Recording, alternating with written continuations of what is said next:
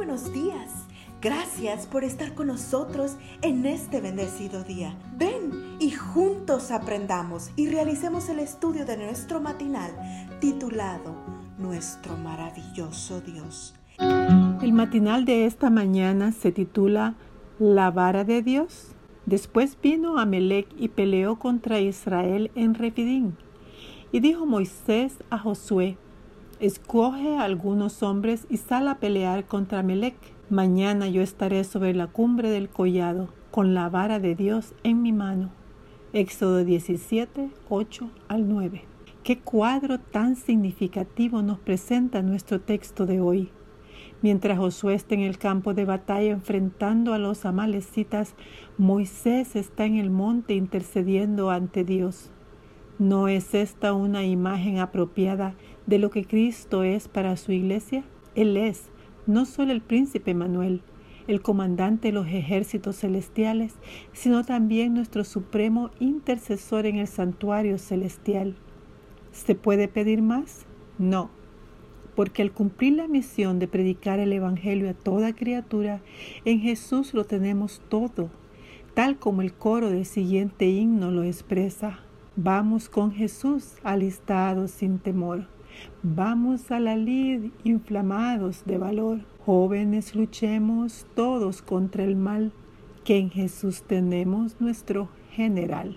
En otras palabras, el llamado es a trabajar y orar en la seguridad que nunca estaremos solos, porque el capitán de nuestra salvación peleará nuestras batallas y siempre estará atento a nuestras súplicas.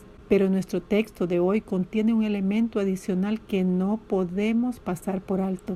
Después de que Moisés le ordena a Josué que escoja a algunos hombres para pelear contra Melec, le anuncia que él estará sobre el cumbre del collado con la vara de Dios en su mano. Éxodo 17:9. ¿Dijo la vara de Dios? ¿No es esta la misma vara que Moisés usó cuando Dios le ordenó que atravesaran el mar rojo? Entonces Jehová dijo a Moisés, ¿por qué clamas a mí? Di a los hijos de Israel que marchen, y tú alza tu vara, extiende tu mano sobre el mar y divídelo, para que los hijos de Israel pasen por medio del mar en seco. Éxodo 14, 15 al 16. Antes del milagro del cruce del Mar Rojo era la vara de Moisés. Después del milagro era la vara de Dios.